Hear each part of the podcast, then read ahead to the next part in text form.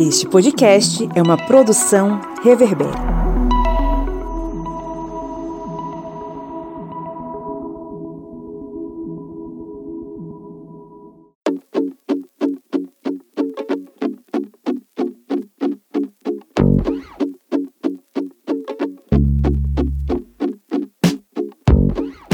Ouvintes! Sejam muito bem-vindos mais uma vez ao seu podcast sobre as ciências humanas, o podcast do historiante, no seu programa do início da semana, que às vezes sai no meio da semana, às vezes sai na quinta-feira, mas a gente tenta trabalhar para que ele saia toda terça-feira. Não sei se é a ocasião desse, não sei se é o caso desse aqui. É, eu sou o Pablo Magalhães e você está no Historiante, seu podcast sobre as ciências humanas. Eu estou aqui acompanhado da senhora Bia Siqueira. Olá, gente, estou aqui mais uma vez. Fungando ali discretamente. do outro lado da linha, na Ilha do Amor, Joyce Oliveira. E aí, galera, beleza? A gente também é Ilha Rebelde, viu? Esqueci de dizer. É isso aí. A Ilha do Amor, que também é a Ilha do Reggae, que também é a. a, a, a, a como é que é? A Atenas. Ilha Rebelde.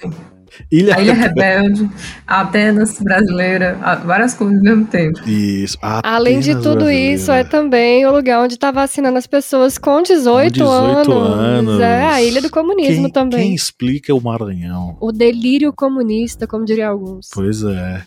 Estamos aqui reunidos é, com alegria, risos e muito café para tratar de mais um conteúdo aqui na nossa Minipédia, que é o seu conhecimento expresso. A Minipédia é o conhecimento expresso sobre assuntos históricos. E hoje é dia de falar sobre o que, Bia Siqueira? Então, gente, hoje é dia de falar de coisa boa, que é o movimento trabalhista. Só que hoje também é dia de falar de coisa ruim, que é o movimento, que é a Ara Vargas. Que a gente vai falar de uma coisa boa e uma coisa ruim ao mesmo tempo. É isso aí, pesando, né? Um pouquinho de droga, um pouquinho de é salada. É Equilíbrio, né, gente? Importante. Isso aí. Vamos falar sobre os, esse movimento trabalhista, sobre os direitos trabalhistas na era Vargas, um momento tão fundamental na história do Brasil. Mas antes, vamos para os nossos recadinhos.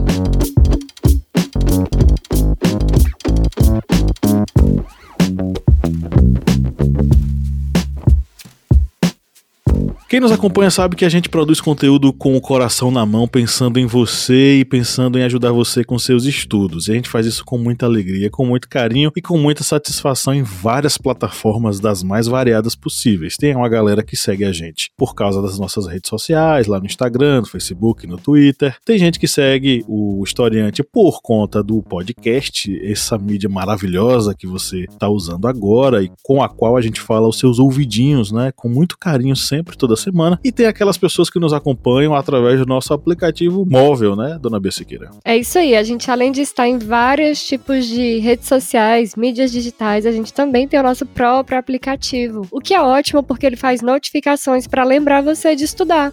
Lembrar você que a vida precisa ser né, estudada. E aí é importante lembrar que lá a gente tem vários formatos de aula, não só o vídeo, não só o escrito, tem também aula em áudio, o que é ótimo para você fazer uma academia, dirigir, lavar uma louça enquanto estuda. Quer uma coisa mais prática do que isso, né? Então só liga, bota lá o fonezinho de ouvido. É, não tem, né? Muito fácil. Então vamos lá, gente. Vamos continuar incentivando o estudo a todo momento. E ignorem a parte que eu tô meio anasalada hoje.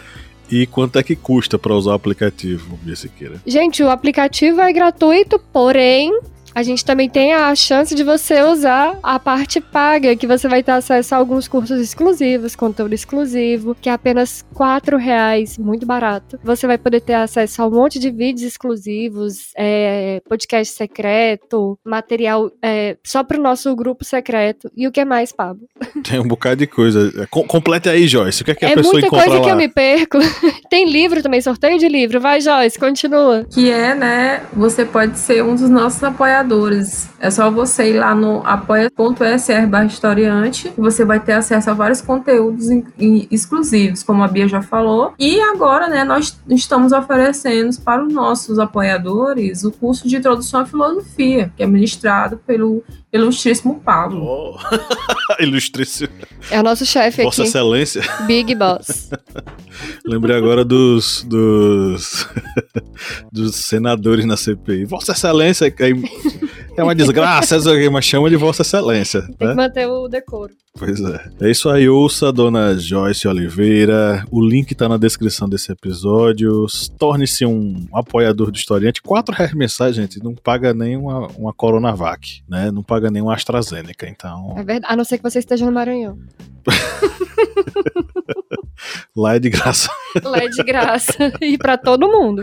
É isso aí. É ok, recadinhos dados. A última coisa que eu vou pedir para você fazer é que você participe do no- da nossa pesquisa de opinião. O link também tá na descrição do episódio. É um meio que a gente usa para conhecer um pouco mais sobre você, sobre suas preferências, o porquê de você estar ouvindo a gente, o que é que você procura quando liga aqui no podcast do Historiante. Então, a gente gostaria de ouvir a sua opiniãozinha e isso vai nos ajudar a melhorar o conteúdo e transformá-lo num negócio ainda mais bacana e agradável para você. Agora sim, vamos para nossa pauta.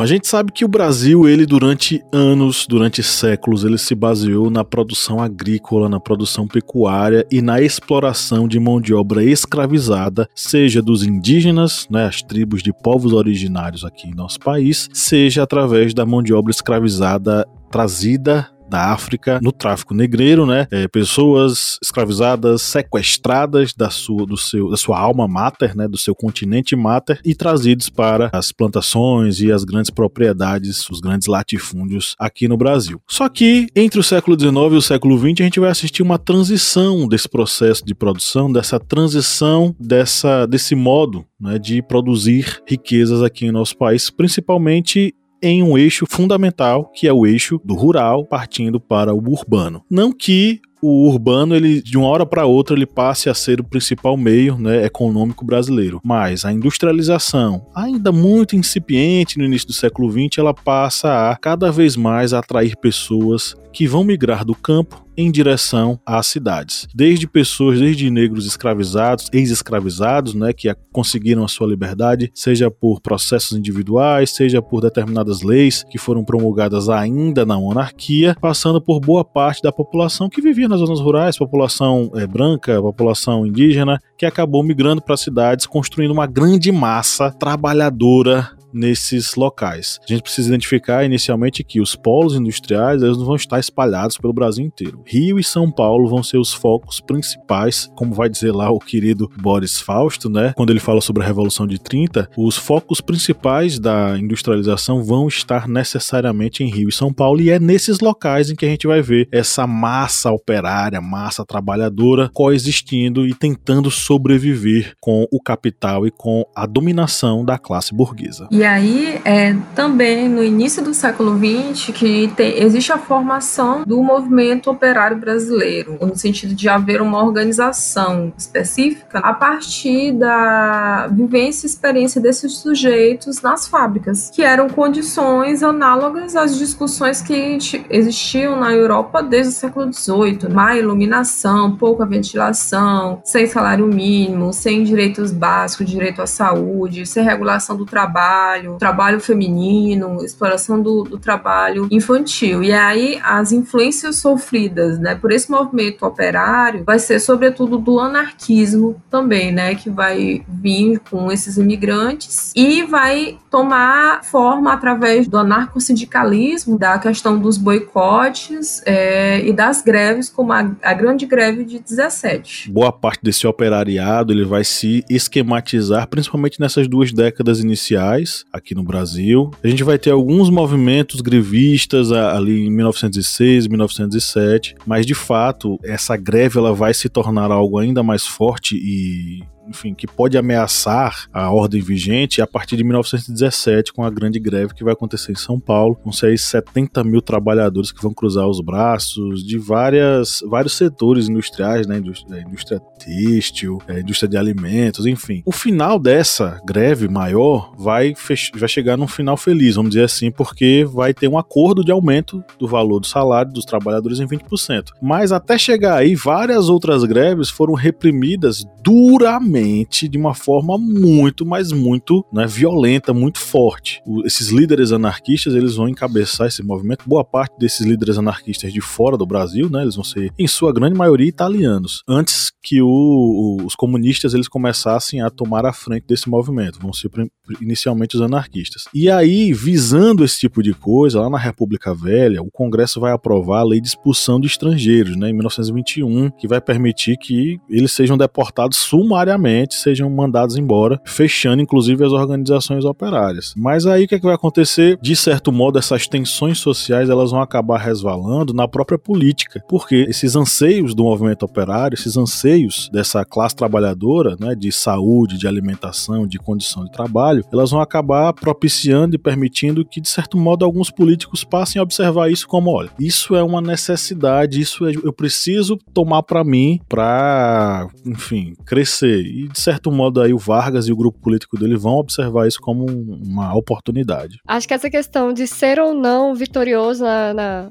nas greves de 1900 1910, 1917 em diante, também se dá a questão de que não eram só os movimentos trabalhistas e os anarquistas que estavam unidos nesse sentido. Foi um período histórico, social e político em que muitas forças estavam unidas para derrubar aquele modelo de Estado vigente. Queria-se um novo tipo de, de Estado, um novo tipo de organização política, né? Então não era só direitos trabalhistas a pauta, eram várias outras coligadas. E aí é óbvio que o, o movimento trabalhista acabou ganhando um certo destaque, justamente por uma questão de quantidade, como o Pablo falou no início, né? Tava ele concentrado em São Paulo, Rio de Janeiro, e era uma massa muito grande de pessoas. Então, acredito que tenha, sim, é, sido um pouco... É, salvo engano, eram, eram, eram 100 mil operários na época. 100 mil operários. Muita gente. Pense aí, é uma cidade inteira de interior, né? É muita coisa. Então, é, conseguiram sim ser vitoriosos, não só na questão do aumento de salário ou na melhoria de condições de trabalho, mas também nessa condição de derrubar o Estado vigente, já que teve a Revolução de 30, né?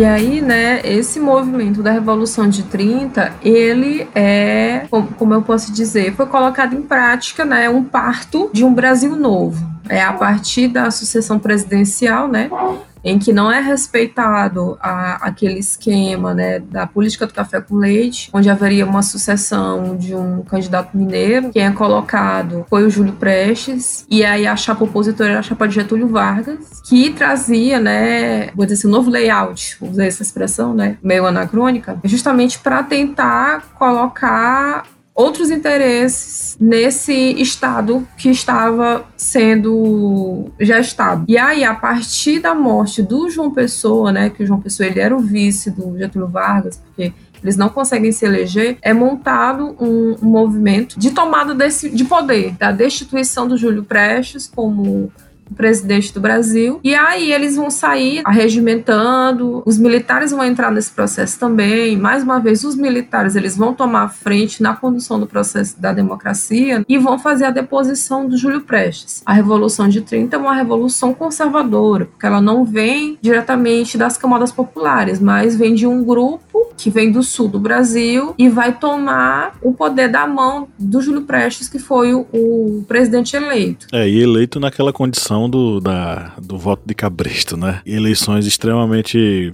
com a possibilidade muito grande de ter sido fraudadas e tal. É uma revolução conservadora, mas ao mesmo tempo é uma revolução que vai se conectar melhor, não sei nem se o termo é esse, melhor, com a, esses anseios da classe trabalhadora. Principalmente porque o que é que, o que é que, quais são as atitudes que o governo Vargas, seja no período provisório, né, que é entre 30 a 34, e seja no, no, no, no restante do período, né, porque 34 em 37 ele vai ser o presidente é, eleito indiretamente, né, com a nova constituinte, muito ligado aos direitos trabalhistas, e aí logo depois o golpe de 37 ele vai se tornar o ditador até 45. Nesse tempo todo ele vai tomar atitudes muito ligadas à classe trabalhadora, mas claro, seguindo uma ordem de acordo com cada momento. Por que, que eu estou dizendo isso? Por exemplo, 26 de novembro de 1930, a gente vai ter o decreto 19.433, que vai criar o Ministério do Trabalho, Indústria e Comércio. Depois vai ser desmembrado, enfim. Mas o que é que isso significa? Isso significa que vai começar a ter uma legislação voltada para o trabalho, é, não apenas para regulamentá-lo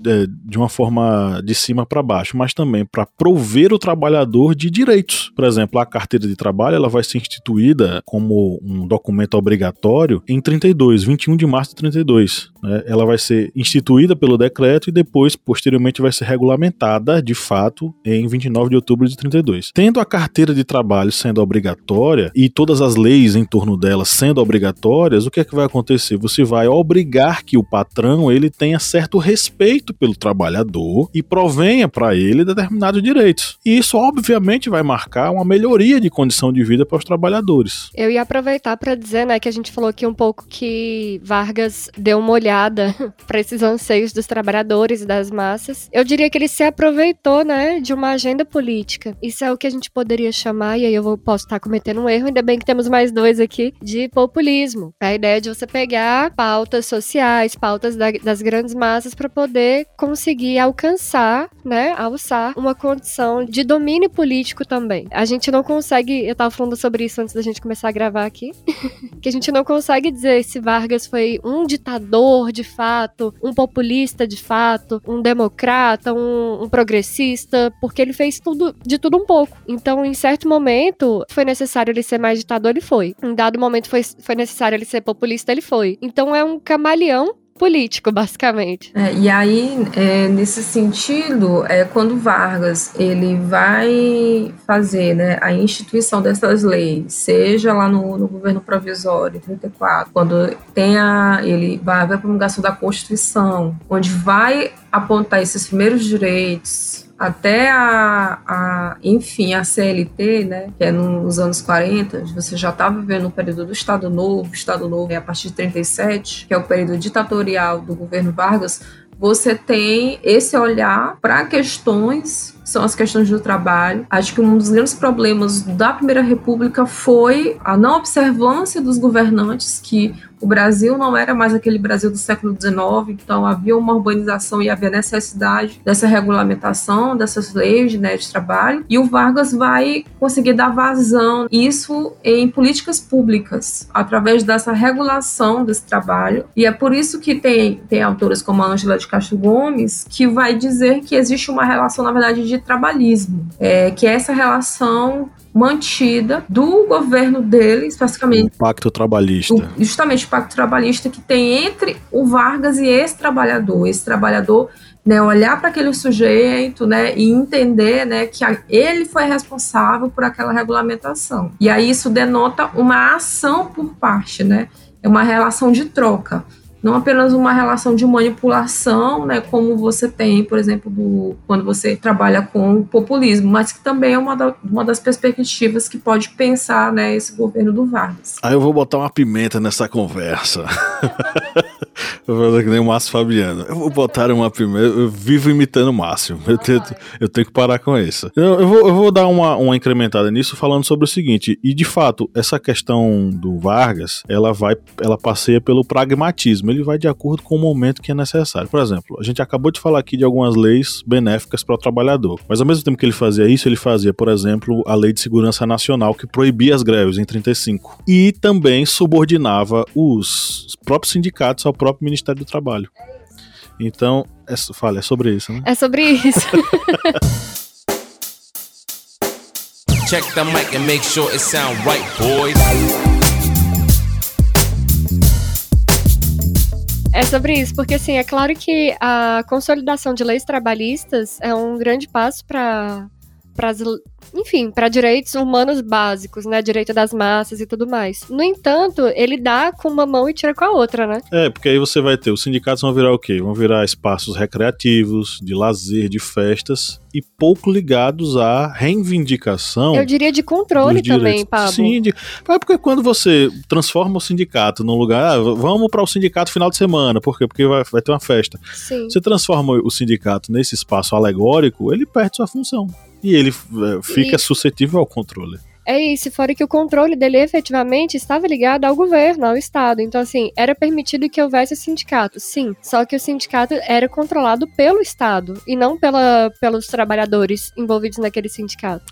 Sim. Era o aparelha, aparelhamento né? É, e aí você vai ter, por exemplo, o, o, Vargas, aí a gente já falando do pós-37. Pós-37 você vai ter duas questões que vão, vão ser fundamentais, né? O Joyce muito bem citou aí, a Angela de Castro Gomes, quando ela fala sobre essa questão do pacto trabalhista. É, mas será que esse pacto trabalhista, de fato, ele, exist, ele existia entre uma, um acordo entre o político, que era populista, e o, o, os trabalhadores, sem outras variáveis? Por exemplo, a polícia política de Vargas, que foi instituída para perseguir, para torturar e para até mesmo matar pessoas que fossem contrárias ao regime. Isso não foi fundamental também na construção de uma narrativa sobre o Vargas sendo inquestionável? E de outro lado, a criação do departamento de propaganda da, do Estado Novo. O Departamento de Propaganda criou aquela imagem que a gente conhece hoje de Vargas, o pai dos pobres, aquele que né, é, defende a população brasileira. Né? O Departamento de Imprensa e Propaganda foi criado em 39. Né? Então, ele atuava ali para gerar um consenso ideológico. Isso é um controle, é uma tentativa de controle. É claro, a gente tem que saber que os trabalhadores eles têm protagonismo, eles te tomam claro, atitude, eles claro. escolhem. Porém, essas ferramentas, uma de controle ideológico e outra de controle físico sobre esses trabalhadores, não exerceram uma força sobre essa construção do Vargas enquanto político é, principal, é, aquele que é o pai dos pobres, aquele que deve defender os pobres? Então, pegando essa questão que o Pablo está falando, né, essa relação, né, que é conflituosa, que tem a ver com o pacto trabalhista, que tem a ver também com a construção da imagem do Vargas pela propaganda, isso fica muito atestado no suicídio dele, que é, leva uma comoção, uma comoção nacional. Tem um, um texto do Jorge Ferreira, que é um historiador que eu gosto muito, chama Carnavais da Tristeza, que fala sobre isso, que as pessoas quebraram o jornal de oposição porque ele é uma figura muito controversa. Eu gosto muito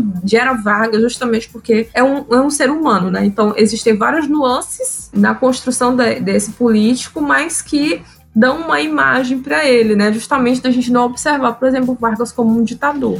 É, justamente. É, o Vargas, ele é. Eu, eu, posso dizer que ele é pragmático. Se, se existe uma corrente política chamada pragmatismo, ele está dentro dela. Mas ele vai trafegando. De acordo com aquilo que é necessário no momento, ele vai trafegar. Por exemplo, quando foi necessário que ele chegasse ao poder, ele se aliou ao movimento tenentista, ele se aliou aos militares, ele se aliou a, aos políticos descontentes, a oligarquias fora do eixo São Paulo-Rio, que ficavam descontentes em não ter o poder nas mãos. Então ele se aproveitou de tudo isso. Fora aquela coisa da morte de, jo de João Pessoa, né? Que eles tomaram, oh, mataram João Pessoa porque ele era o, o político que né, estava contra as oligarquias. Na verdade, não, foi. Todo mundo sabe, né? Se você não sabe, que está nos ouvindo agora, saiba. João Pessoa morreu por uma questão de desentendimento com um cara lá, que ele invadiu a, a vida do cara, porque ele era inimigo político dele, denunciou uma relação que ele tinha com uma moça, que na época foi um escândalo amoroso e aí o cara, para se vingar de João Pessoa, foi lá e matou ele, deu tiro nele. Não tem nada a ver com política nacional, nada a ver com nada. Mas os caras se usaram disso para se prevalecer. Quando foi necessário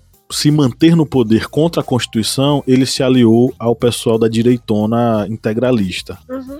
Quando foi é, necessário que ele para retornar ao poder, ele cravasse com o apelo popular, ele se aliou a uma política voltada para o povo, para ele poder voltar. E tem todo o movimento do queremismo. O queremismo é o movimento que queria que Vargas voltasse à presidência, e isso ajudou muito ele nas eleições e colocaram ele de volta na presidência em 51, se não me engano, não foi, Joyce? Foi 51 a eleição dele, né? Foi, foi, foi essa data. Eu acho que, que Vargas é como o Joyce falou, ele tem várias faces, né? Vários É. perfis. Então eu acredito que a gente pode dizer que Vargas, aí eu posso estar errada também, ele flertou até com o fascismo um tempo. Porque ele se alinhou por um tempo, mesmo que, que curto e tal, com governos internacionais que tendiam ao nazismo, ao fascismo, justamente porque era quem poderia manter ele no poder naquele período exato. Então ele era, ele era situação. Ele era governo em todo momento, jamais foi oposição. É. Agora, obviamente que a vertente dele, a preferência dele por uma política des- nacional desenvolvimentista e trabalhista Industrializada, talvez. fez com que ele se aproximasse do povo e o povo enxergasse nele. Aí tem essa questão que Joyce falou, né, da, da, da ideia do pacto trabalhista. Esse pacto se estabelece a partir disso justamente, né, porque o povo vai olhar pro cara que é como, eu acho que a gente já conversou sobre isso em outros, outros episódios do podcast. Gente, o povo não está errado em buscar alguém que olhe por ele. Isso é legítimo.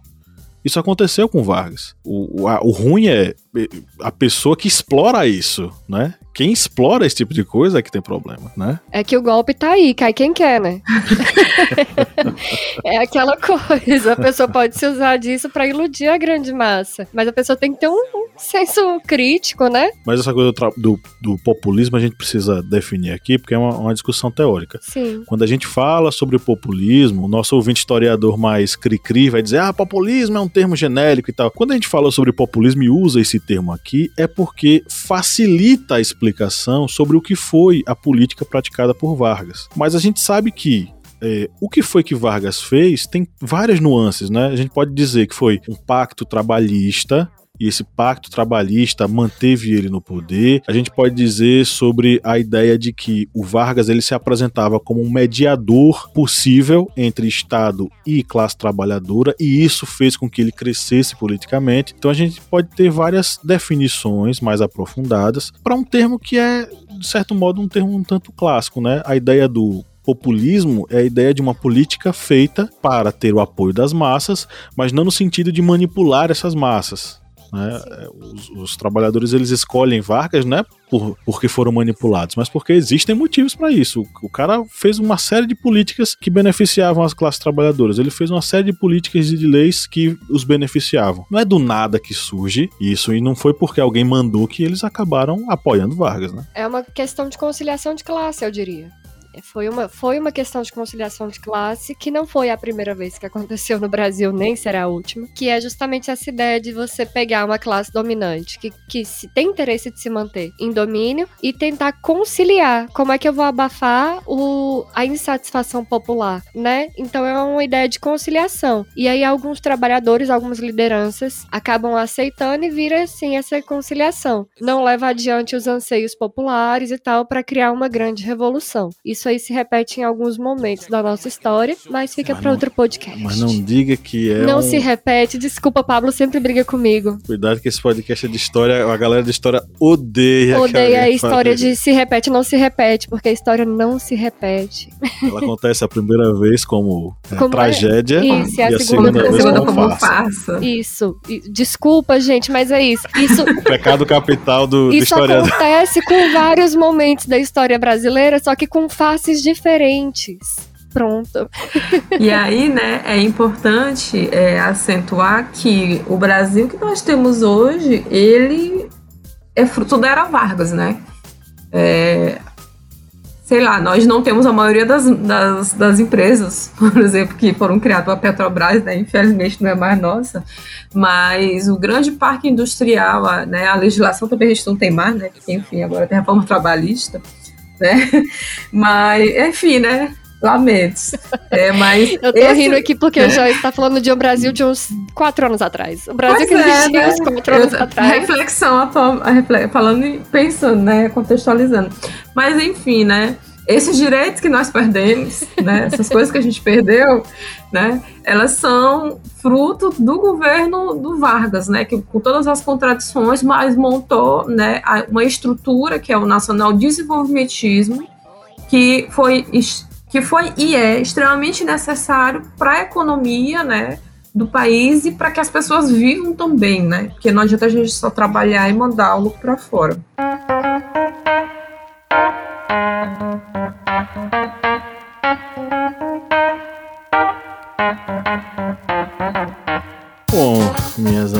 Nós chegamos ao final da gravação desse podcast maravilhoso. O papo tá bom, mas a gente precisa terminar.